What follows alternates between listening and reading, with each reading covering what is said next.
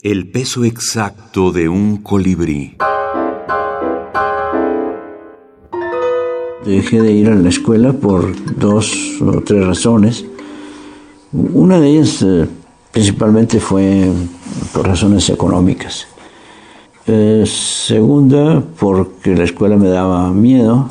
Y tercera, porque en mi casa había tal ambiente literario, artístico y en general que yo me sentía que aprendía más en mi casa que en la escuela, ¿no? Ahora bien, eso nunca he pensado yo que haya sido tan bueno.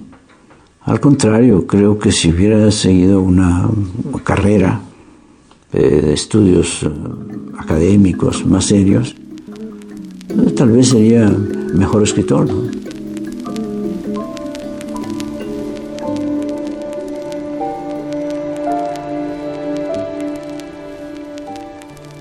Y Augusto Monterroso seguía ahí.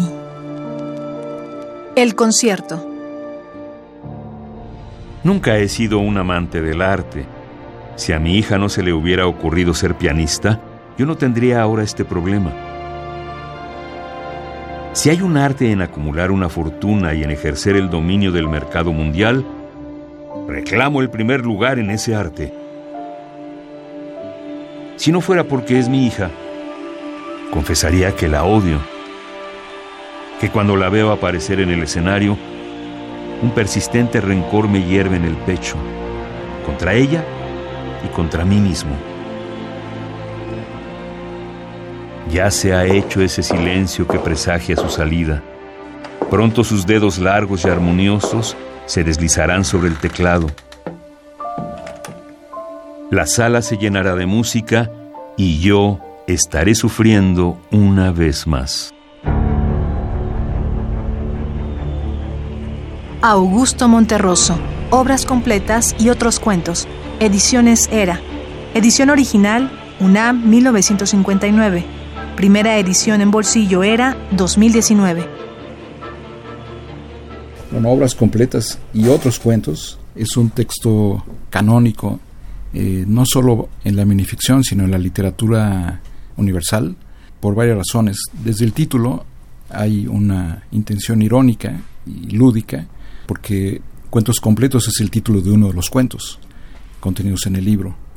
Y por otra parte, cada uno de estos cuentos establece un tipo de humor diferente, eh, un humor metaficcional, un humor eh, sobre las reglas de, género para el cuento, eh, y por supuesto en, exactamente en el centro del volumen se encuentra la edición original de El dinosaurio, que como se ha dado lugar a una gran cantidad de, de réplicas, homenajes e incluso el género de los dinocidios, de quienes ya están hartos de, de que se hable tanto de este texto.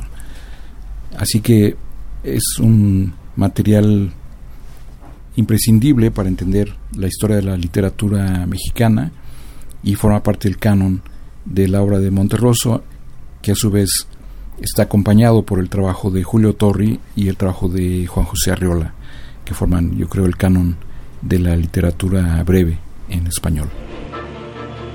Doctor Lauro Zavala teórico del cine y la minificción.